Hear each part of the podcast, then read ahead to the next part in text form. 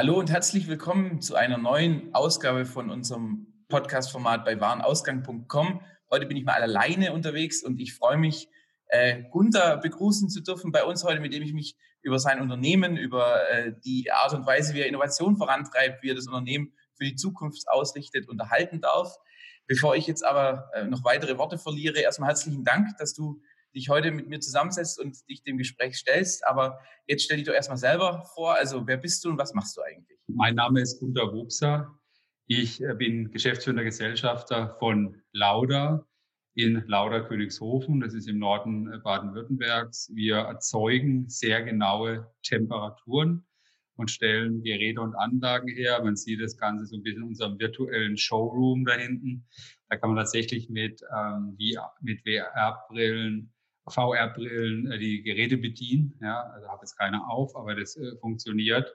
Ja, wir kommen vom chemischen Prozess, vom chemischen Labor wo Temperaturen wichtig sind, um diese Reaktion zu ermöglichen ähm, oder zu beeinflussen und haben uns dann über die Jahrzehnte äh, in andere Industrien vorgearbeitet, zum Beispiel im Halbleiterbereich, wo auch sehr viel temperiert werden muss, ähm, im Bereich äh, Automobil, insbesondere bei der Elektromobilität, Bioproduktion ähm, und auch äh, medizinische Anwendungen. Also es gibt eine Anwendung, da kühlen wir den menschlichen Körper während Herzoperationen, damit das Herz langsam schlägt, der Körper in eine Art Ruhestellung kommt, damit die Operation sicher verläuft. Es sind 520 Menschen, ähm, die meisten hier am Stammsitz, aber wir haben auch neun Vertriebsgesellschaften und insgesamt vier weitere Entwicklungs- und Produktionsstandorte. Okay. Wenn man jetzt äh, deine Ausführungen äh, so hört, dann habt ihr im Prinzip schon immer auch eine gewisse Wandlung im Hinblick auf das Produktportfolio oder auf das Portfolio, wo, wo in dem ihr tätig seid, ähm, ja, in der DNA sozusagen. Du hast gesagt, ihr habt, ihr kommt aus dem chemischen Bereich. In den ja. letzten Jahrzehnten hat sich das äh, immer wieder verändert. Ähm, wenn du jetzt auf den, auf den Stand heute guckst, wo wir ja im Prinzip in einer, in einer Zeit leben, in der die technologische Entwicklung schneller ist, als sie früher war. Also dass Entwicklungszyklen schneller gehen. Wir haben im Bereich Prototyping neue Möglichkeiten durch 3D-Druck etc. etc. Ähm, würdest du sagen, dass die Fähigkeit, sich zu wandeln und die Dinge, die ihr in der Vergangenheit schon ins Portfolio mit aufgenommen habt, euch heute helfen, dass ihr auch weiter in die Zukunft flexibler vorangehen könnt? Also ich glaube, dass da zwei Entwicklungen ein bisschen konträr verlaufen. Ich fange mal mit der zweiten an. Also Zukunft war noch nie so schwierig wie heute. Also es ist vielleicht banal, es ist immer schwierig, aber es ist schon fair, dass sie aktuell äh, besonders schwierig ist. Ähm, äh, das heißt, äh, hier äh, äh, gab sicherlich verlässlichere Zeiten als gerade die letzten sechs Monate. Es gab auch schon schlimmere Zeiten, da waren wir zwei vielleicht noch nicht geboren. Aber ich finde schon allerhand äh, ähm, jetzt, und es gibt auch Verwerfungen im Markt, Transformationen ganzer Industrien, die ich quasi einschätzen muss. Das ist schwieriger. Natürlich sind die, die Werkzeuge besser und flexibler als früher. Ja. Das geht durch die ganze Bank. Ja. Also man kann äh, einfacher konstruieren. Ähm, man kann einfacher mit, mit Kunden kommunizieren. Wobei ich hier mal in Frage stelle, ob die Werkzeuge der Kommunikation, äh, die, die Methoden der Kommunikation unbedingt besser geworden sind. Also da können wir gerne nochmal sprechen. Ähm, weil wenn ich dann Fragebogen verschicke, ja, dann ist es egal, ob ich den per E-Mail verschicke, online stelle oder frage. Es ist immer noch ein doofer Fragebogen und vielleicht die falsche Befragungsform. Also da kommt es auch immer auf die Inhalte an. Ja, aber da haben wir schon eine hohe äh, Flexibilität. Ja, die Flexibilität äh, kann manchmal auch ja, schwierig sein, weil man oftmals eine, große Produktpalette bekommt, ja, die, die dann ein bisschen ausufert, sage ich mal. Das ist, äh, dann gibt's ja immer auch so, so Pendel, die ein bisschen links und rechts schlagen.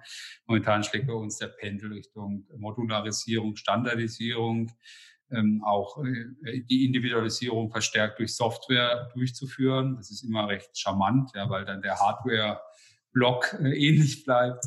Du musst manchmal aber auch dann äh, Flexibilität einbauen, die teurer ist. Also jetzt gehe ich schon sehr äh, ins Detail, aber ich denke, dass diese zwei Entwicklungen gerade ein bisschen gegenläufig sind. In Zukunft schwer, Tools besser. Mhm. Jetzt nehmen ja, geht ja im Prinzip, ihr seid ja ein klassischer Mittelstand. Ähm, das heißt, äh, ihr könnt im Prinzip auch hier in, in der Region, in der aktiv seid, das gesagt, ist der Großteil der Menschen auch ähm, beschäftigt. Ihr habt noch hier und da ein paar ähm, Gesellschaften. Jetzt will ich aber nur mit einem Thema auch immer mal aufräumen, weil äh, man mhm. sagt ja immer, äh, Mittelstand äh, ist, ist, ist schwer, sich selber zu neu zu erfinden, zu innovieren. Ähm, da, da tut man sich leichter, wenn man eben andere Strukturen oder größere Strukturen hat. Ähm, und, und da finde ich, will ich gerne mal mit dir sprechen, weil ich habe den Eindruck, ähm, dass du selbst ja auch viel tust. Also du bist nicht nur jemand, der Thesen ähm, raushaut und im Prinzip laut ist, sondern du hast ja auch selbst viele Aktionen gestartet, die das Unternehmen ähm, im Prinzip zukunftsfähig, innovativ machen soll. Und als Beispiel, da würde ich mich gerne mal näher kurz unterhalten. Du bist ja auch äh, äh, längere Zeit in die USA gegangen, in Silicon Valley und hast gesagt, ich will mir das hier mal angucken und will mal gucken, was hier so funktioniert und vielleicht auch, was ich davon mit zurücknehmen kann. Ja. Also Innovation ist äh, ein hartes Geschäft, ja, und äh, unabhängig von der Unternehmensgröße. Ähm, ich persönlich äh, war jetzt ja noch nie äh, so der, der Klassi also klassische Innovator. Ich weiß auch nicht, ob wir so klassischer Mittelstand sind. Was ist immer so, äh, was, was wirklich äh, toll ist, zum Beispiel, dass wir eine eigene Marke haben und, und fertige Geräte Mittelstand, gerade in unserer Region sind ja oftmals auch Zulieferbetriebe, die gar nicht so als Marke oder als fertiges Produkt erscheinen. Mhm. Ähm, das fand ich eigentlich schon immer cool, dass wir, dass wir so eine, so eine Marke haben und das Design auch äh, eine Rolle spielt. Aber ich bin ja bin kein Ingenieur. Ja. Ich bin Kaufmann äh, aber immer ein Kaufmann, der sich sehr für Menschen interessiert. Das heißt, ich habe immer ähm, äh, in allem, was ich mache, den Menschen gesehen. Das ging bis zum Hauptfach Soziologie. Äh, mhm. als einziger überhaupt an der Uni äh, BWLer, der Soziologie studiert hat. Also der Mensch, den fand ich immer wichtig. Und so sehe ich halt auch Innovation ja, am Menschen. Ähm, und da gibt es sicherlich auch so Entwicklungsphasen eines Unternehmens, äh, denke ich. Also Unternehmen werden halt oft von oder wurden oft äh, von Erfindern gegründet. Ja, wie auch mein Großvater, der war so ein typischer Erfinder, promovierter Physiker. Zweite Generation war dann eine ganz gute Mischung aus, aus zwei Brüdern, die das Unternehmen weitergeleitet haben, auch so ein Erfindertyp und er so, so, ein, so ein Pragmatiker, Machertyp. Ja, und, und was bin ich jetzt ja, in der dritten Generation, die ja auch durchaus als problematisch gilt. Äh, und äh, ich sag mal, ich will mal sagen, da habe ich alles irgendwie durchgemacht. Ja, ich äh, komme eigentlich vom Vertrieb, Marketing, habe dann äh, Operations. Ja, ich war ja auch äh, dann fünf Jahre alleine Geschäftsführer, habe mich aber jetzt gerade auch seit meinem äh, Silicon Valley Aufenthalt, den du ansprachst, mehr auf meine meine Kern Kompetenz oder mein Kerninteresse Innovation vom Menschen gedacht äh, fokussiert. Ja. Und, und ich glaube, dass äh, hier äh, das wichtig ist äh, für den Mittelstand, äh, mehr äh, vom, vom Anwender zu denken ähm, und deshalb über auch in das Unternehmen reinzubringen. Ja. Also es ist nicht so eine Inside-Out, sondern so eine Outside-In-Perspektive. Mhm. Und damit kann man natürlich auch stärker sein. Es ist auch nicht mehr so abhängig von einer Person. Das finde ich auch irgendwie risikoreich ab einer gewissen Größe. Ähm, äh, aber immer noch dieses familiäre, also alles, was diesen Wertekanon betrifft und auch möglichst schnell. Also ich mag keine Ausschüsse, ich mag keine Gremien. Ähm, äh, nicht per se, ja. Ich, ich liebe es auch schnell, schnell zu entscheiden.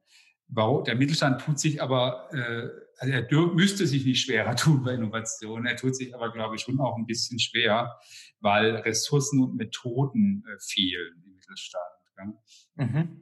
Also Ressourcen, manchmal ist ja der Geschäftsführer auch der Chefentwickler und macht alles. Ja, jetzt ist natürlich klar, hey, du musst mehr innovieren, aber wie soll man das machen? Ja, also es ist man muss sich irgendwie auch so ein bisschen befreien dann davon, finde ich, und, und diese Freiräume sich erarbeiten. Das wäre erst Thema Ressourcen und Methoden. Äh, ja, also Methoden. Äh, äh, es war noch nie so leicht, Wissen zu erlangen wie heute, aber man muss die Methoden schon suchen, bewerten und dann halt schauen, äh, äh, wie man sie selber im Unternehmen anwendet. Und da gibt es auch eine Kakophonie an, an Buzzwords und an Methoden. Ähm, ich kenne auch viele, die äh, kennen diese Begriffe und die ja. sind sehr eloquent. Und wenn man da mal eine Frage stellt, dann merkst du, dass hinter der Fassade nichts ist. Das sind äh, quasi Potemkinsche Dörfer sind, ja, die, die irgendwie bunt angemalt sind und hinten dran ist es nur eine Pappmaschinwand. Mhm. Also, und kann man dann auch sagen, dass du deinen dein Aufenthalt im Silicon Valley auch dazu genutzt hast, für dich, für Lauda, ähm, den richtigen Weg, das Tooling, die Art und Weise auch zu finden und den dann zurück äh, ins Unternehmen zu bringen und quasi als, als Funken äh, einzubringen und den dann zu einer, zu einer lodernden Innovationsflamme äh, heranzuziehen. Also kann man das, kann man das so sagen, dass das dein, der Hintergrund war, warum du den Schritt gemacht hast? Im Nachhinein will ich mal sagen, dass ich da einiges erreicht habe. Ähm, ich werde bei richtigen Weg noch ein bisschen hadern, weil das kann ich dir noch nicht versprechen. Ja. Das ist noch zu frisch. Ich habe viele Dinge gerade mal einmal gemacht, immerhin, aber ich kann jetzt noch nicht äh, sagen, dass es dann der richtige Weg ist. Ne? Ähm, ähm, äh, weil dann müsste ich es einfach äh, mehrmals ausprobieren, ja. Und ja. Äh, so, so einen Weg habe ich schon äh, gefunden und auch äh, gesucht, äh, ähm, ohne eigentlich zu wissen, dass ich ihn finde. Aber im Nachhinein würde ich sagen, dass ich da persönlich einen, einen, ganz klaren Weg sehe. Ähm, und vorher war es einfach eine, eine Neugier ähm, ähm, auf, auf diesen Ort, ja, wobei der Ort natürlich belegt war mit Innovation, mit äh, äh, jungen Unternehmen mit, mit unwahrscheinlich fantastischer Forschung. Also ich habe einige Kurse auch an der Stanford Graduate School of Business, also quasi für Berufstätige äh, absolviert und waren aber dann auch die Professoren, die, die da auch sonst lehren. Das waren einfach so Typen, das habe ich noch nie erlebt. Ja, also auch eine Methodik, die, die mir fremd war äh, aus meiner äh, Studiumszeit.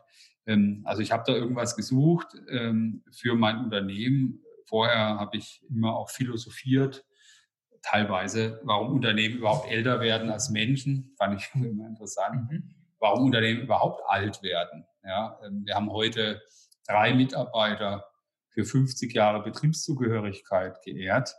Und wow. Ähm, jeder gab es mehrere Reden. Unser Betriebsratsvorsitzender hat dann so die Statistik bemüht und hat also gesagt, nur fünf Prozent der Unternehmen werden überhaupt 50. Also wir sind jetzt 64. Äh, ähm, aber ähm, äh, das ist ja allerhand, ja. Und äh, ich glaube, meine Antwort war immer, Unternehmen werden deshalb alt, weil sie innovativ sind. Und Innovation äh, heißt Produkte, du hast es vorhin gesagt, auch Märkte verändern sich, ja. Äh, das kannst du natürlich, äh, da kannst du, sagen wir mal, zufällig in die richtige Straße abzweigen. Du kannst es aber auch steuern. Ja, du kannst, äh, wenn du es willst, mit dem Navi fahren. Äh, ähm, und das habe ich für lauter gesucht und gefunden. Ich möchte natürlich sagen, dass hier auch so berufliche und private Dinge sich gewissermaßen überlappt haben. Ich glaube, ich wäre jetzt nicht ganz allein in Silicon Valley gegangen. Ähm, ähm, konnte meine Familie aber begeistern mitzugehen, sehr schnell. Ja. ja. Ähm, und das hat auch jetzt mal so, ich sag mal, mein Leben, meine Lebensphase ganz gut reingepasst. Ähm, so dass es äh, äh, unwahrscheinlich bereichernde Erfahrung war. Aber du hast es im Prinzip ja quasi, du hast gesagt, du hast deine Familie mitgenommen, du bist, hast dort gelebt. Also du hast jetzt nicht diese klassische Innovationstour äh, Silicon Valley in vier Tagen und dann kommen wir zurück und reißen alle Mauern ein, ähm, sondern du tatsächlich auch äh, da einen längeren Zeitraum deinen Lebensmittelpunkt äh, gehabt und hast die ganze Situation dann auch natürlich anders bewerten, anders auf dich wirken lassen können und auch bist ja auch Teil der Community dann in, hier und da geworden ähm, und hast da für dich ja so, wie sich, wenn man dich verfolgt hat, ähm, wie sich es mir dargestellt hat, auch mehr Lehren herausziehen können als so ein kleiner äh, Innovationstourismus, ähm, wo man im Prinzip nichts als Reisekosten und äh, ein paar schöne Tage hat, aber so richtig nachhaltig das dann nicht ist, sondern hast dich da auch bewusst länger der Situation hingegeben und ähm, dort gelebt, um da auch das möglichst äh, für dich dann Beste oder vom Gefühl her am passendste dann auch wieder mitzunehmen und wie du da gesagt hast, in die Unternehmung zurückzugeben.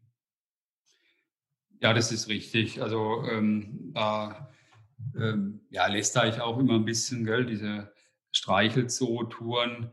Ähm, ich habe allerdings natürlich auch meinen Einstieg gehabt. Ja. Also ähm, der Anlass war eine Akquisition an der Westküste äh, äh, und der CEO und der Ursprung der Firma war im Silicon Valley. Da ging es um Halbleiter. Mein äh, Halbleiter hat das Silicon Valley groß gemacht ähm, und die sind dann alle ein bisschen nach Norden gezogen, weil es da so teuer wurde, so auch diese Firma. Aber ich war halt im Silicon Valley. Gell? Und diese Tour, Innovationstour habe ich dann letztendlich auch gemacht äh, mit meinen Stanford-Kursen.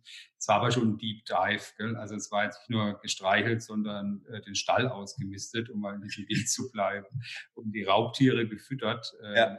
in, äh, und das hat mich schon irgendwie so gepackt. Ähm, dann den Schritt zu gehen, äh, da mal hinzuziehen. Äh, ja, ich fand also irgendwann, und ich gibt da auch ähm, Literatur, die mich inspiriert hat, irgendwann muss man sich halt mal eher fragen, was hindert denn einen, das zu machen? Ja, und das, die Frage habe ich mir gestellt. Und da ist mir da nichts eingefallen, was mich hindert. Ja, und mir war auch ganz wichtig, mein Unternehmen weiterzuführen ähm, und nicht jetzt ein Sabbatical zu machen, dieses böse Wort, das ich abends so höre, weil viele können sich gar nicht vorstellen, dass man sein Unternehmen weiterführt. Das habe ich aber wirklich gemacht. Äh, da haben mir zwei, vielleicht drei Dinge geholfen. Ähm, eine Sache war sicherlich, dass mein, mein Gesicht nicht ganz neu ist in der Firma. Ja. Äh, ähm, ich bin jetzt 23 Jahre in der Firma und war damals äh, knapp 20 Jahre in der Firma. Ähm, dann zweitens, ich habe einen hervorragenden äh, Geschäftsführerkollegen gehabt, den COO, da steckt schon im O des Operations, ja, also so diese Day-to-Day Operations, mal die Fertigung gucken, das habe ich dann sowieso schon nicht mehr gemacht, sondern habe mich ja um, Dinge wie Vertrieb, Marketing, Personal, Finanzen gekümmert. Ja, und das dritte war, dass man durch, äh, durch äh, Videokonferenzen damals schon tolle Dinge machen konnte. Wir haben dann eine Software ähm, äh, gekauft und haben in jedem Besprechungsraum Kameras installiert. Ja, dass es also jetzt nicht jetzt so ein Naturwunder ist, oh mein Gott, ich muss eine Videokonferenz machen, sondern das wurde dann quasi, war dann im Alltag schon drin. Mhm. Und ich habe halt meinen, meinen Tag, würde ich sagen, sehr diszipliniert gestaltet, indem ich um 7 Uhr anfing und dann halt äh, Videokonferenzen äh, durchzog, also vier Stunden und dann noch zwei, drei Stunden gearbeitet hatte. Dann war es dann halt so früher Nachmittag. Dann habe ich was zu Mittag gegessen, habe meine Frau getroffen, weil wir haben beide aus dem Homeoffice gearbeitet. Ähm, und dann ging mein äh, Abenteuer los, wenn man so möchte. Ähm, äh, Exploration Silicon Valley, ganz viel über persönliche Gespräche, ähm, Intros, wie man so sagt. Gell?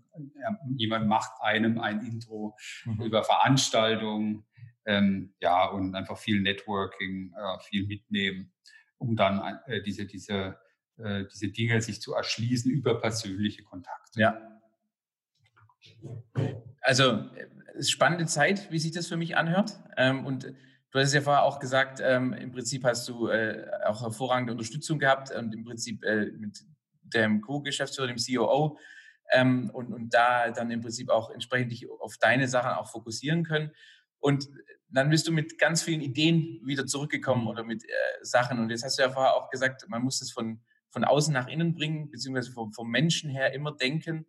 Ähm, und hast dann diese Eindrücke, wie, wie, hast du die, ja, einfach, wie hast du die denn verwertet? Also was hast du verändert, nachdem du zurückgekommen bist? Und wie hast du das Thema bei dir auch unabhängig von deiner Person gestaltet. Es ist ja auch immer die Herausforderung, dass mhm. man jemanden hat, der das treibt, der, der, der, der da nach vorne geht, aber es muss sich ja auch irgendwann emanzipieren von demjenigen, der den ja. gesetzt hat, dass man auch diese Themen zum Leben bekommt, weil sonst ist es ja von außen was aufgestülpt, was nicht lebt, aber man muss ja irgendwann auch diese, diese Innovationslust äh, dem Unternehmen einhauchen und viele müssen mitatmen und eben selber Ideen entwickeln, dass es sich dann tatsächlich auch ähm, gut äh, sich ausgeht am Ende.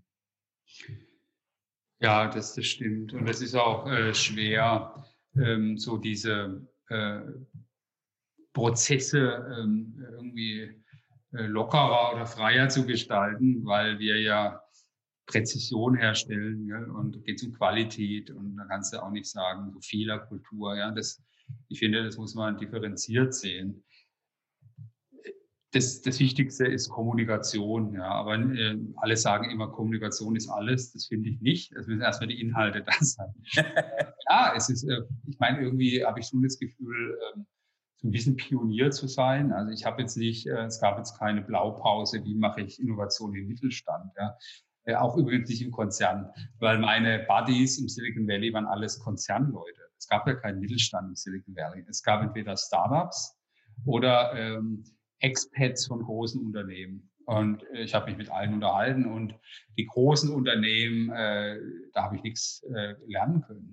also die haben, äh, die haben auch keine wunderbaren Dinge gemacht. Ähm, ich wollte auch einen anderen Weg gehen. Also mein ähm, beispielsweise wollte ich unbedingt äh, Sachen bauen können, ja, ähm, bis zu einem gewissen Grad und wollte. Ich war dann auch fasziniert von diesen in nenne es mal Größenwahn des Silicon Valleys. Das hört sich jetzt schon negativ an, aber immer so die 10x, ja, exponentiell wachsen. Ähm, immer so, äh, nicht, nicht jetzt diese kleinen Schritte, sondern ähm, ja letztendlich ja, Kommunikation und Inhalte. Und da habe ich versucht, ähm, das ganze, die ganze Klaviatur zu nutzen. Ich sage es jetzt wirklich mal so. Also ich habe sehr oft ähm, auf Betriebsversammlungen über Innovation gesprochen, auch sehr bildlich. Ich, ich liebe Bilder und Grafiken. Ähm, ich habe auch ein, äh, so lange beschäftige mich mit Strategie und Visualisierung von Strategie. Habe dann ein äh, Element eingeführt, den Lauder Leuchtturm. Okay. Ähm, der, der, äh, der ja, wirklich ja, vielleicht einzigartig ist. Also der Leuchtturm äh, fängt oben an, da ist das Leuchtfeuer. Das ist, du hast ja vorhin gesagt, ein Feuer entfachen, das ist ein schönes Bild, äh, aber ein Leuchtturm gibt ja auch Orientierung in rauer See. Ähm, äh, das ist unsere Vision, ja, und äh, um dann gleich mal nach unten äh, zu gehen, Leuchttürme stehen oft auf Felsen und das sind unsere Werte, ja, die sind unverrückbar, ja, ähm, und äh, dazwischen ist dann so Mission und strategische Ziele. Also deswegen will ich jetzt eigentlich erwähnen. Und dann so Digitalisierung äh, war dann Nummer eins unserer strategischen Ziele vor drei Jahren, äh, wo jeder gesagt hat, Buch, was soll das? Ja, warum ist das so wichtig? Ähm, aber das äh, hat schon einen Effekt. Ja. Jeder Mitarbeiter kriegt dann ein A5-Blatt mit den Zielen, die jedes Jahr aktualisiert werden, weil viele halt noch kleine Blöcke haben und ich habe es auf meinem iPad. ähm, aber ähm, das ist also, finde ich, ganz wichtig und ich habe mich dann auch total gefreut, als ich Präsentationen gesehen habe, wo Mitarbeiter ihre Ideen quasi in diese strategischen Ziele einordnen ja, und sagen, okay. das zahlt so darauf ein. Ähm, und äh, ja, das ist wieder ein Beispiel für, für Kommunikation. Ähm, ja, natürlich, ich muss auch sagen, sehr viel auch äh, Kernerarbeit, dass man das selber Dinge macht. Und als ich dann in Deutschland war, ähm, da war ich ja jetzt nicht so, ja, jetzt mal nicht so happy. Also mir hat es war schon toll in Kalifornien, aber dann war es halt so und es war auch richtig, dass ich wieder zurückgegangen bin. Und dann habe ich mir halt die, die Innovationsszene Deutschland erarbeitet. Ja, und bin habe sehr viel in Deutschland unterwegs gewesen, auf Konferenzen, auf so Demo-Days ja, von, von Accelerators und mhm. äh, das, ähm, und ich bin da auch, habe natürlich irgendwie so auch äh, eine gewisse Position gehabt. Äh, der, der Mittelständler, der im Silicon Valley war, das hat schon mal, war schon mal interessant, ja, mhm. will ich jetzt mal so sagen. Äh, hat dann auch so Türen geöffnet, ja, und äh, neugierig gemacht. Da musste ich natürlich auch liefern. Also habe ich erzählt, also gab es Fragen, die waren dann auch immer ähnlich, aber da habe ich gern drüber gesprochen und habe dann schon angefangen, äh, wie passt das, was ich jetzt gelernt habe, äh, zu dem Alltag in Deutschland äh, und wie kann ich das vor allen Dingen in meiner Firma umsetzen. Das ist ja mein einziger Benefit. Ja, also ich bin kein Journalist, ich bin kein Berater. Ich habe also eine Firma, die ich erfolgreich machen muss. Das habe ich mir auch immer wieder gesagt, ja, weil man sich manchmal auch fokussieren muss und man kann sich da auch mal so verlieren im Thema. Gell? Und wahrscheinlich habe ich mich auch verloren indem ich auf zu vielen Startup-Konferenzen war. Ähm, aber das ist ja jetzt alles passé. Ja. ja. das Ganze mündet übrigens in einem Buch, das jetzt im, äh, zur Buchmesse im Oktober rauskommt. Ähm, wenn äh, das ist noch nicht bestellbar, es dauert noch ein paar Tage, dann kann man das schon vorbestellen, auch auf Amazon. Okay. Ähm, und da geht es darum, eben, äh, was habe ich im Silicon Valley gelernt, was habe ich umgesetzt und wo stehe ich heute. Das sind so die drei Bestandteile dieses Buches. Oh, das klingt ja spannend. Da müssen wir auf jeden Fall äh, auch nochmal informieren, wenn das äh, soweit äh, bestellbar ist, sage ich mal. Weil das ja tatsächlich auch äh, heute Teil unseres Gespräches ist. Ne? Da kann man doch ein bisschen tiefer sich dann die Sachen aneignen oder mal rauslesen. Ja, mhm. ja genau. Ja, da rede ich relativ offen, wo wir stehen, vielleicht ein bisschen zu offen. Ähm, aber es ist, wie gesagt, ein Schulterblick. Es ist kein Lehrbuch. Ja, es ist eher äh, so eine, äh, ähm, ja, so eine Erzählung, allerdings schon auch mit ähm, fachlichen Bezügen, also auch mit einem ordentlichen Quellenverzeichnis und ein paar äh, Wissenschaftlern, mhm. ähm, deren Theorien mich faszinieren, äh, weil, weil ich eigentlich versuche, das äh, Erlebte immer auf so eine Metaebene zu bringen. Ja. Und das kann auch mal ein wissenschaftliches Modell sein ähm, ähm, oder, oder auch eine Theorie. Also das eine oder andere ist auch von mir. Es ist noch keine Wissenschaft, aber es ist ja, ja und, und da setze ich so meine Thesen. Ähm, äh, ich rede da gerne über, über Dilemmata, äh, scheinbar ausweglose Situationen und löse dann halt auf, äh, wie jetzt mein Weg aus diesen tiefen Tälern sein könnte. Ich denke, das ist aber auch ein interessanter Aspekt, den du äh, gerade unbewusst vielleicht sogar angesprochen hast, dass du gesagt, du glaubst, dass du zu offen bist. Ich denke, das ist ja vielleicht auch so ein kulturelles Thema. Also gerade wir in Baden-Württemberg, ähm, aus dem Bundesland, aus dem wir beide sind, oder halt äh, in Süddeutschland, lass es uns so sagen, formulieren die Süddeutschen, Baden-Württemberg und Bayern, ähm, sind ja zwei Bundesländer, die sehr stark ingenieursgetrieben sind. Und ich denke, mhm. wenn man historisch betrachtet, ähm, diese Ingenieursgetriebenheit hat ja früher verhindert, dass man sich austauscht, weil der eine, gehen wir jetzt in den Automobilbereich, dann hat der ein Automobilhersteller ein gewisses Patent oder eine Sache anders gemacht als der andere, damit einen Wettbewerbsvorteil, da haben die sich halt nie austauschen wollen, weil es eben immer tatsächlich um äh, essentiell grundlegende, für den wirtschaftlichen Erfolg wichtigen Dinge ging. Und ich denke, das ist ja auch so ein bisschen ein Wandel, dass man sagt, ähm, es ist gar nicht mehr so schlimm, wenn wir heute uns austauschen, weil jeder im Prinzip davon partizipiert. Selbst wenn man äh, manchmal das Gefühl hat, man geht zu offen rein, aber das ist, glaube ich, auch so ein bisschen ein kulturelles Thema, dass man zu wenig miteinander spricht, wenn man Angst hat, etwas zu verraten, was dem anderen irgendwie von Vorteil ist. Ähm, das ist auch eine der Grundlagen von unserem, unserem Blog, warum wir das hier alles machen, weil wir sagen, wir müssen einfach miteinander sprechen, wir müssen viele äh, Sichten zeigen, weil egal aus welcher Branche man kommt, man kann immer etwas lernen, wenn man jemandem zuhört, der eine spannende Geschichte zu erzählen hat, mhm. der auch einfach nur eine Geschichte zu erzählen hat, was die letzten drei Jahre mit dem Unternehmen gemacht hat oder wie er da durchmanövriert ist. Ähm, und das ist, glaube ich, auch, das, das wechselt, aber das ist tatsächlich in der Vergangenheit zu wenig passiert, historisch gewachsen, würde ich mal sagen. Auch hat das das ein oder andere verhindert, dass wir insgesamt nicht gesamt äh, gesellschaftlich vorangekommen sind, sondern jeder so ein bisschen sein eigenes Süppchen äh, gekocht hat, weil er Angst hatte, dass wenn er den anderen mal kosten lässt, dass der dann vielleicht eine andere Suppe aber macht, die vielleicht besser schmeckt, aber halt eine andere Suppe ist und nicht die eigene kopiert, sondern halt einfach mit den, äh, ja, wie sagt man, mit den Zutaten was anderes anrührt, was für ihn dann halt wichtiger und richtiger ist. Finde ich total richtig. Ähm, es hat früher wahrscheinlich besser funktioniert, weil es da um Technologie ging, die patentierbar ist.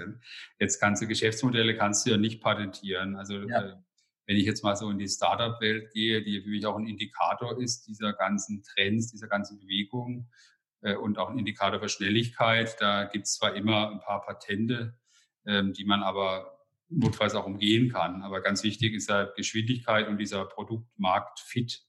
Ja den, den kriegst du halt natürlich, indem du möglichst viel äh, testest. Und äh, im Silicon Valley, also man kann das ja auch kritisch sehen. Ich lese auch gerade ein Buch äh, von einer äh, jungen Frau, die da unglücklich geworden ist in ihrem Startup, die das sehr kritisch beäugt. Ähm, ähm, und ich habe mir auch gefragt, Mensch, warum, warum sehe ich es denn so positiv? Ich, ich sehe es halt erstmal, weil, weil ich es noch nie gekannt habe, aber da wird ehrlich gesagt überall gepitcht. Ja, also du hast da keine Ruhe. Ja, wenn ähm, da geht's dann auch ganz schnell aufs Thema, also auf eine Geschäftsidee. Und äh, selbst wenn, äh, ich war mal meiner Frau in so einem Weinroom in Palo Alto, das ist so mein Lieblingslokal, und äh, da äh, sind dann die anderen nicht mehr gekommen. Also das ist ja heute auch, weil irgendwie, keine Ahnung, wir, wir schaffen es nicht mehr, ja. Äh, waren eigentlich verabredet und dann äh, sind wir da mit einem jungen Mann ins Gespräch gekommen und der der hat uns dann halt sein Startup gepitcht. Ja. Das war jetzt nicht so, äh, ging es nicht jetzt irgendwie um Musik oder Literatur, ja. sondern er ist auch nur mit uns ins Gespräch gekommen, weil sagen wir, jeder über 40 könnte ja Angel Investor sein. also ähm, das war schon äh, ganz, ganz cool. Aber manchmal hat es auch ein bisschen genervt, ja, wenn jeder äh, so seine Idee pitcht. Aber der Vorteil ist, ähm, dass man sie dann natürlich äh, verändert. Ja? Also man kriegt ja immer auch eine Resonanz. Äh, ein Feedback äh, und die sind die iterativen Schleifen, die verbessern dann auch dein Produkt. Ja. das finde ich ganz wichtig. Aber es ist noch was, ähm, was, was finde ich ganz, äh, ganz wichtig ist. Ich erinnere mich noch, als ich Tanzkurs gemacht habe äh, in der Schule, da habe ich, wollte ich eigentlich mit einer für mich unerreichbaren Frau irgendwie Tanzkurs machen und habe dann irgendwann äh, mich mal dahin äh, getraut und äh, wollte, habe an der Tür geklingelt und äh, wollte sie dann fragen, ob sie mit mir Tanzkurs macht. Ne? Äh, und ähm, habe da Schiss gehabt. Ähm, warum habe ich Schiss gehabt? Weil, weil sie mich was ja hätte ablehnen können. Ja? Also die Angst vor Ablehnung ist so groß. Äh, und äh, diese Angst der Ablehnung verhindert schöne Dinge. Ja? Also ähm, verhindert, dass du Menschen kennenlernst. Wenn Deutsche im Aufzug fahren, ähm, die sagen nichts, die starren sich an. das hast du vielleicht auch schon erlebt, wenn du im Amerikaner-Aufzug äh, fährst, dann fragt er mindestens, where are you from? Ja, und ja. plups hast du, ich meine, es ist banal und dann bin, okay, ähm, äh, dann, dann äh, war es das vielleicht, aber äh, oder vielleicht auch nicht. Ja. ja. Ähm, und äh, ja, also diese, äh, diese, diese, diese Schwelle zu überwinden, ja, natürlich auch mit der Gefahr, äh, abgelehnt zu werden. Da ist der Amerikaner natürlich auch etwas höflicher. Ja. Also interesting idea heißt halt, komm, geh nach Hause, muss oder äh, let's have lunch heißt halt auch nicht, dass man miteinander essen geht, sondern dass ja. man sich nur vorstellen könnte, mit dem anderen essen zu gehen. Ähm, das muss diesen, diesen, diesen äh, Culture, diesen Kulturcode muss man dann irgendwie rauslesen ja, und selber für sich interpretieren. Ja. Ja, also sehr interessant, äh, auch diese kulturellen Aspekte da äh, zu beachten. Und ich denke auch, das ist ja auch, wie du, da kommen wir ja auch jetzt wieder zurück äh, zu dem Thema, dass äh, du immer auch äh, den, den Menschen ähm, siehst und den Menschen mit in alles einbeziehst, weil letzten Endes ähm, ja auch diese, diese kulturellen Eindrücke, die du da mitgebracht hast, ja auch im Prinzip in die zu, zu Lauda transportierst, weil ja das ja auch heißt, dass jeder, der möchte, Innovation vorantreiben kann. Da kriegt er keins auf den Deckel, ähm, weil er irgendwie während der Arbeitszeit vielleicht eine innovative Idee hatte, sondern dass man natürlich jeder auch sich in eine gewisse Weise unternehmerisch auch einbringt, mitdenkt, äh, Missstände erkennt, Verbesserungsvorschläge einbringt. Das ist ja im Prinzip auch schon ein kulturelles Ding, was aber natürlich auch in Zeiten von Digitalisierung ein unheimlich wichtiges Element ist, weil jetzt beispielsweise jemanden, der äh, im Kundendienst oder in der Kundenberatung ist, ähm, Feedbacks bekommt zu Produkten, zu Verbesserungen und die natürlich dann schneller einbringen kann, wie jemand, der ähm, rein in der Produktentwicklung sitzt, der natürlich auch testet, aber jetzt halt nicht jeden Tag die hohe Kundenfrequenz dann hat. Das, ähm, da reden wir jetzt eigentlich über eine Innovationskultur. Das ist so äh, das Beste, was es geben kann. Da muss ich natürlich sagen, dass wir da auch auf dem Weg sind, dass es noch nicht so ist. Ähm, und ich auch in mir selbst äh, so Widersprüche äh, äh vor äh, ähm, erkenne, äh, auch in, in dem ich äh, auf der einen Seite äh, super Innovation umarme und, und möchte, aber dann mich auch immer mal irgendwie doofe Fehler ärgere, ja, die jemand vielleicht zum zweiten Mal macht oder, oder weil er nicht äh, aus meiner Sicht genau hinguckt. Ähm, äh, da, und äh, da bin ich äh, äh, ja auch ein bisschen zerrissen in dem Ganzen. Und äh, diese, diese Zerrissenheit, mit der muss man umgehen, die trifft auch auf meine Organisation zu, ja, in dem äh, Ideen generiert werden. Wir haben jetzt zum Beispiel auch ein Ideen Management-System, das nennen wir Traction. Ähm, da steckt doch das Wort Track drin, weil wir in unserem Unternehmen 20 Innovationsgleise identifiziert haben. Ähm, und die Ideen werden also, äh, also ich spreche ja vom, vom Trichter-Dilemma, das ist ein bisschen meine Erfindung, ähm, aber äh, dieses mit als Dilemma zu betrachten. Aber der, der Innovationstrichter, der ja an vielen Hochschulen gelehrt wird, verhindert eben, dass große Ideen dadurch passen. Ja, ähm, es werden nur die kleinen Ideen durchgehen, weil für die großen gibt es ja keine Ressourcen. Deswegen filtern wir nicht, sondern verteilen. Ähm, aber dann gibt es halt auch Gleise, ähm, ja, normale Abteilungen, da kommt eine Idee und da muss halt der Leiter dieser Abteilung diese Idee auch zusätzlich zu seiner normalen Arbeit irgendwie bearbeiten. Ja. Und das mhm. da will ich jetzt nicht verheimlichen, dass da auch ein Problem steckt, also ein ganz aktuelles Problem, dass wir am Anfang jetzt zwar tolle Ideen reinbekommen haben, aber äh, die nicht so richtig da wieder rauskriegen, ja, aus mhm. diesem System. Und da kann man, sind wir jetzt aber, woran liegt's? Ja, das, das ist immer nichts. Das liegt an den Werkzeugen. Äh, die sind äh, am, am Anfang zu aufwendig. Ähm, aber es liegt auch ein bisschen am, an der Motivation der Person, mhm. am Zeitbudget. Ja, deswegen äh, will ich jetzt nicht äh, sagen, dass wir eine Organisation sind, wo überall Innovation sprudelt oder so, oder wo alle schon dabei sind.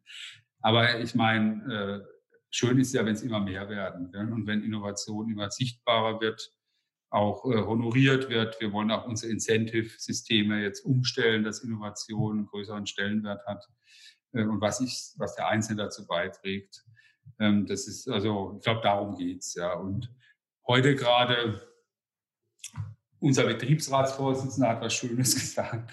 Äh, der war nämlich auf einer Tagung der IG Metall. Äh, und da wurden die Betriebsräte gefragt, ob sie meinen, dass ihr Unternehmen äh, ausreichend Dinge tut, um fit für die Zukunft zu sein bezüglich Innovation, Digitalisierung. Da war er der einzige Betriebsrat, der sich gemeldet hat. Ein schönes, schönes Kompliment. Ja. Ich wollte gerade sagen, es ist ein Kompliment, ja. ja. Weil, weil manche vielleicht auch denken, ich spinne oder ich verliere den Fokus so ein bisschen. Gell? Also ähm, das probiere ich nicht. Ähm, und das fand ich jetzt einfach schön, ja, ähm, dass, dass, dass das so äh, anerkannt wird, dass wir da viel investieren, uns viel mit Zukunft beschäftigen ich persönlich fühle mich halt auch verpflichtet, die Gelder, die wir da irgendwie jetzt einsetzen, dass, äh, dass da auch was rauskommt, ja, und äh, dass wir da auch mal eine Idee haben, äh, die, die wirklich groß wird und mit der wir zusätzliches Geschäft machen. Mhm. Da, da, da fühle ich natürlich auch einen wahnsinnigen Druck und auch eine Verpflichtung äh, gegenüber mir selbst und gegenüber den Gesellschaftern und, und äh, Mitarbeiterinnen und Mitarbeitern, dass, dass sich das auch lohnt. Ja, also würdest du aber auch sagen, dass, ich meine, du hast vorher gesagt, strategisches Ziel Digitalisierung ähm, über alle Unternehmensbereiche hinweg im Prinzip, dass man vom Vertrieb über Produkt, was auch immer, ähm, versucht da zu verändern. Würdest du auch sagen, dass es so weit geht, dass sich das Geschäftsmodell auch tatsächlich äh, verändert von Lauda im Hinblick auf neue äh, Betätigungsfelder, vielleicht äh, bisher äh, branchenklar, ähm, eh, hast du vorher auch gesagt, über Elektromobilität, äh, bis hin, dass man vielleicht ganz andere Produkte herstellt, dass man vielleicht ähm, auch ähm, einmal äh, stärker digitale Produkte herstellt. Also würdest du sagen, dass es tatsächlich auch so weit geht, dass sich das Geschäftsmodell jetzt nicht komplett, aber in Teilen durchaus stetig mit verändert? Ähm, das, das würde ich auf jeden Fall sagen. Ich muss zugeben, wir tun uns schwer, komplett in digitalen Geschäftsmodellen zu denken. Ja, und ich habe auch immer versucht, so Disruptoren zu identifizieren, da sind mir so zwei Dinge eingefallen. Also zum einen äh, eine Software, die alles, was wir tut, kann. Die gibt's jetzt noch nicht. Und dann habe ich mir gedacht, äh, irgendwie äh, äh, eine, eine Funktion, dass du äh, auf Produkte zugreifst, auf Geräte, die irgendwo da sind, die irgendwie rumstehen. Dieses Startup habe ich jetzt kennengelernt. Also es gibt tatsächlich ein Startup, die, ähm, äh, die äh, vermieten ja, nicht die Brokern quasi Geräte, die nicht gebraucht werden. Ja, also die, Meinst du wie Industry aus Stuttgart? Nee, da geht es wirklich um Laborgeräte. Ach, Nur Laborgeräte, okay. okay. Also es, es gibt es ja schon in vielen Bereichen. Ja. Jetzt, äh, dass da auch eine für Laborgeräte gibt. Das, okay, das ist ja spannend. Ja, aber die sind auch auf mich jetzt zugekommen, weil einer, der die kennt, kennt mich, weißt du. Das ist immer ganz witzig, ähm, weil das kannst du mal als Zufälle, nee, weil ich bin da jetzt auch so bekannt, dass ich mich damit beschäftige. Aber das will ich mal sagen, das ist interessant, das haben wir jetzt nicht gemacht, ja, da geht es um alle Laborgeräte. Aber über diese Startups bin ich natürlich nah dran. Ähm, gut, jetzt hast du, was, was macht das mit uns? Ähm, Art, ich habe viel gemacht äh, äh, jetzt in der Firma. Ich habe auch unsere Azubis begrüßt und äh, da haben wir jetzt zwei Studentin für Digital Management, ähm, was hier in Bad Mergentheim angeboten wird, finde ich eigentlich ganz gut. Äh, da habe ich denen gesagt, ja, also super Beruf. Wir haben auch gleich zwei genommen, weil es so wichtig ist. Ähm, irgendwann wird es mal so eine Box geben und die Software sagt der Box, was sie machen soll. Ja, und ähm, die Steuerung ist in der Cloud und nicht mehr am Gerät und die Box ist halt so universell, dass die das dann macht, was, was die Software hier sagt. Und äh, das ist halt jetzt mal sehr, sehr weit gedacht. Ja. ja. Aber wir beschäftigen uns mit allen was so Daten anbetrifft ähm, und haben da äh, die üblichen Themen, ich will fast sagen üblich, ähm, aber die Umsetzung ist dann doch nicht so ganz trivial, also wie so Fernwartung, Preventive Maintenance ähm, und wir wollen auch so Betreibermodelle natürlich äh, anbieten, dass du quasi für, für Kilowatt oder für Stunden bezahlst und die, nicht für die Geräte. Ähm, da, da musst du aber auch erstmal deine Daten beherrschen, ja, äh, um, um das Ganze zu können. Du brauchst die Konnektivität. Ja. Das haben wir jetzt alles. Wir haben auch äh, Datenanalysten in der Firma, also ehrlich gesagt einen, aber immerhin, ja, der, der schaut nur unsere Daten an und jagt da Algorithmen drüber.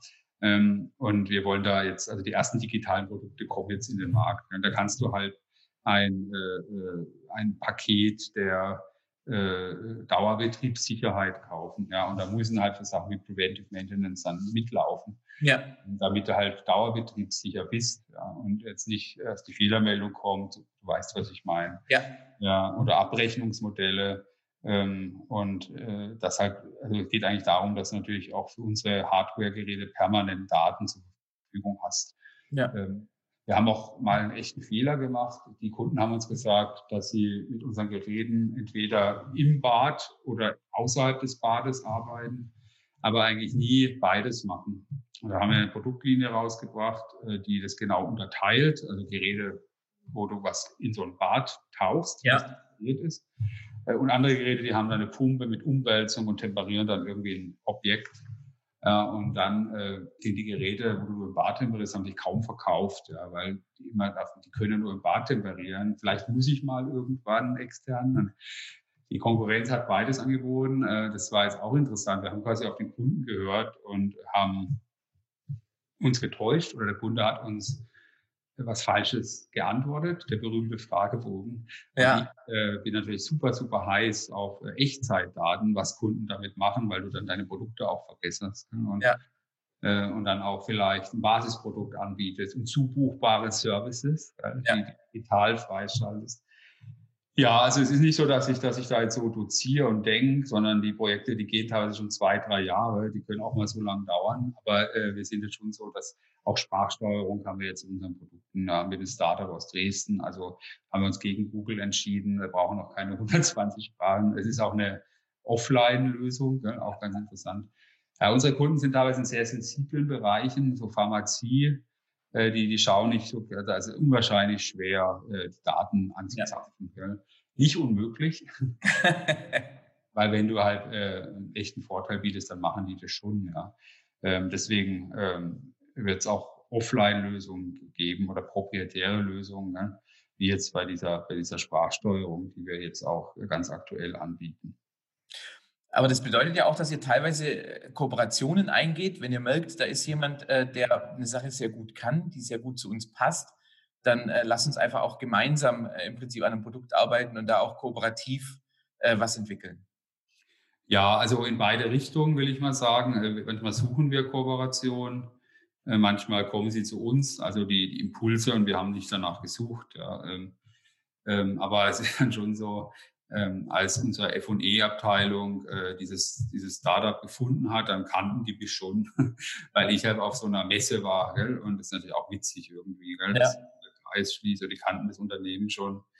Ähm, und ja, wir sind da total offen. Wir haben da Pilotprojekte mit Startups ähm, äh, in, in vielfacher Hinsicht. Ja. Und, und das ist auch das Schöne. Ähm, ich habe ja auch eine separate Innovations- und Digitaleinheit, die jetzt zum 1. Januar verschmelzt wird, ähm, ähm, in eine eigene G dann in eine eigene GmbH äh, ausgegründet wird, ähm, sind dann immerhin zehn Leute. Und äh, da ist es halt wichtig, also ich sage immer, du brauchst einen geschützten Habitat, du musst sie auch in Ruhe lassen, ja. Äh, wenn du es nicht machst, wird die sofort in so Alltagsprojekte reingezogen, weil Ressourcen sind knapp. Aber du, auf der anderen Seite brauchst du auch diese Anknüpfungspunkte ans Mutterschiff, diese Sauerstoffleitung ans Mutterschiff, weil wenn die zu weit wegfliegen, dann äh, sind sie auch aus, aus der Sicht, gell? oder du kappst diese Sauerstoffleitung. Und über diese Startup-Kooperation habe ich ganz viele Andockpunkte ans Unternehmen, zum Beispiel an F&E, an Produktion. Wir haben sogar jetzt im Personalbereich arbeiten wir mit einem Startup zusammen. Da geht es halt um so Schulung mit einer App. Ja, also ähm, das, das freut mich. Und inzwischen ist es auch so, dass also bin ich gar nicht mehr so immer dabei, weil wir haben auch einen Startup-Manager und der, der wirbt dann auch für gute Startups und äh, das ist natürlich auch toll, wenn, wenn dann quasi äh, das äh, Bestandteil des, eines lebendigen Organismus ist. Ja, ja. Ja, das klingt ganz so, dass du da äh, auch tatsächlich äh, den Funken zum äh, lodernden äh, Feuer entf entfachen konntest. Ähm, das ist sehr schön und ich denke auch in Anbetracht der, der Zeit können wir so langsam auch äh, zum Ende des Gesprächs kommen, außer du hast noch was Spannendes, was wir jetzt noch nicht angesprochen haben, die letzten äh, Minuten, dann herzlich gerne äh, noch raus damit. Aber ansonsten würde ich mich einfach an der Stelle bedanken äh, für deine Offenheit, für deine Bereitschaft und für die Einblicke, die du auch äh, gegeben hast, wo du auch sehr eindrücklich und sehr bildlich auch zeigst, wie ein Mittelständler tatsächlich sich zukunftsfähig und nachhaltig aufstellen kann. Also an der Stelle herzlichen Dank fürs Gespräch und ich bin gespannt auf dein Buch. Ja, sehr gerne. Es wird tatsächlich ein Buch, also äh, gedruckt in Papier. Ich liebe Bücher, bin aber sonst digital. Und äh, ja, also wird man von mir hören, da ist natürlich, so ein Buch ist auch eine Einladung zum Dialog. Ja, ich will dann auch so ein bisschen Lesungen geben und äh, online, offline. Vielleicht ergibt sich daraus nochmal ein Anknüpfungspunkt. Ja. Herzlich. Heilbronn ist ja äh, auch sehr interessant und die Verbindung nach Berlin gibt's ja auch. Ja, also ich werde ja. auch im Berliner Verlag äh, veröffentlichen das wäre nochmal ein schöner Anlass. Mir hat es viel Spaß gemacht. Danke, dass ich äh, meine Ideen da so ein bisschen ähm, schildern konnte. Du hast mit deinen Fragen da auch einiges aus mir rausgekitzelt. äh, Dankeschön und äh, eine gute Zeit. Danke, dir auch.